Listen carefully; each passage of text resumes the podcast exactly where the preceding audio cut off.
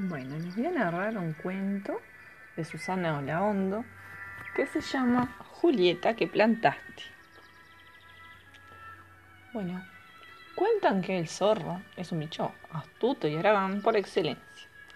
Este era dueño de un campo muy bueno, pero que estaba lleno de yuyos. Y un día se encuentra con su vecina la mulita, que estaba sin trabajo y entonces él le hizo una propuesta y le dice, ¿qué te parece si nos asociamos? Yo pongo la tierra y vos la cultivas. Y después nos repartimos la cosecha. Entonces, Julieta, que se llamaba la molita, le dijo que le parecía una, una excelente idea. El zorro, aclarándole, le dice, ay, me olvidaba cuando sea el momento de repartir la cosecha, yo me quedo con lo que crezca arriba y vos con lo de abajo. Vos con lo de arriba de la tierra y yo con lo de abajo. Bueno, le dijo ella, ¿verdad? Entonces comenzó con su tarea. Julieta aró, sembró, trabajó muchísimo Además regaba la plantación y la cuidaba. Y en cambio, el zorro, él se pasaba durmiendo. Y aparte estaba muy contento porque dice que le habían bromado a la vecina.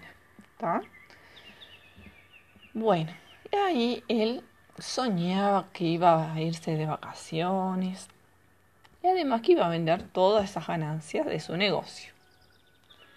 Pasaron unos meses y la, mulita le avisa al zorro que la cosecha ya estaba pronta.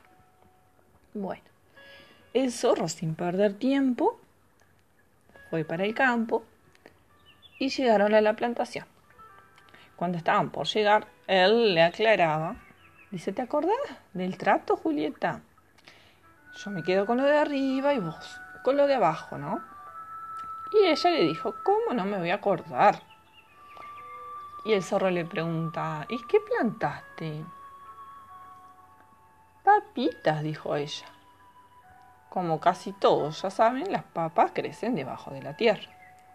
El zorro se tuvo que quedar con un montón de hojas que no sirven para nada. Y Julieta, que Julieta se cansó de comer papas fritas. Las hacía al horno, asadas, rellenas y hasta papas en almíbar. El zorro pensaba, ¿cómo puede ser que un animal con un caparazón tan ridículo lo hayan bromado, verdad? Porque él era muy astuto, el más astuto de todos los animales. Pero bueno, como él ya estaba tan descansado y de buen humor, le propuso hacer otra plantación. Entonces el zorro le dice, Julieta, ¿qué te parece si esta vez hacemos al revés? Vos te quedas con lo que crezca arriba y yo con lo de abajo. Pero fantástico, le dijo ella, ¿verdad?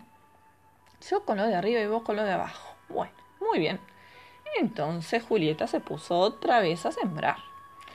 Aró la tierra, bueno, y además la regó, obviamente. El zorro, como siempre, descansó. Y mientras que iba descansando, soñaba con los viajes que iba a hacer cuando vendiera la cosecha. Pasaron los meses y un día Julieta le avisó que podía ir a buscar su parte. Antes de ver la plantación, el zorro comentó, ¿te acordás del trato, no? Pero claro que lo recuerdo, dijo Julieta. Vos te quedas con lo de abajo y yo con lo de arriba.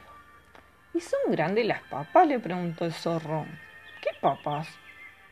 Esta vez planté trigo, comentó Julieta.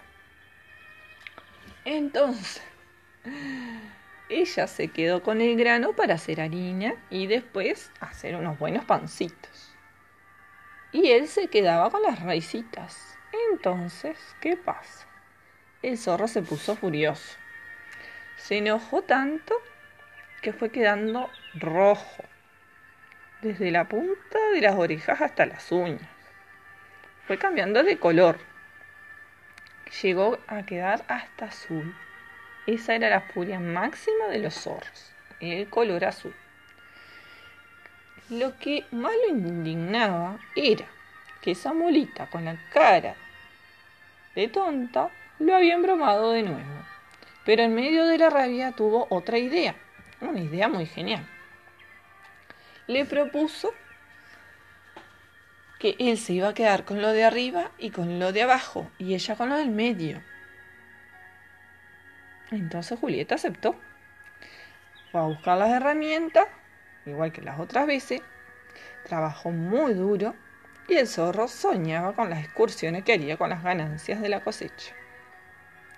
La mulita aró, sembró de sol a sol hasta los días nublados. Llegó el momento de llamar al zorro para que fuera a buscar su parte. Y el zorro fue apuradísimo, ¿verdad? Cobrar. Y mientras tanto se preguntaba, ¿hay papas o trigo, trigo o papas? Un poco antes de llegar le, recordó, esta vez yo me quedo con lo de abajo y lo de la punta y vos con lo del medio. Clarísimo, le dijo ella. La molita. Cuando llegaron y el zorro vio un maizal, casi le dio un ataque. Arriba, en la punta, había muchas hojas verdes y brillantes, y debajo de la tierra unas raíces durísimas. Pero en el medio estaban los más tiernos y sabrosos choclos. De solo verlos se le hacía agua a la boca. Cansado de que lo embromaran, lo que hizo el zorro fue pedir prestadas unas herramientas y trabajar él mismo la tierra, sin socios, para compartir la cosecha. ¿Y qué pasó? Él decía que necesitaba palas, rastrillos y una bolsa bien grande de semillas. Y que no precisaba regar para él no precisaba regar porque dijo que seguramente iba a llover. Bueno, después de pensar tanto se acostó a descansar. Pero lo más raro del mundo fue que esta vez no soñó nada. Y colorín colorado, este cuento se ha terminado.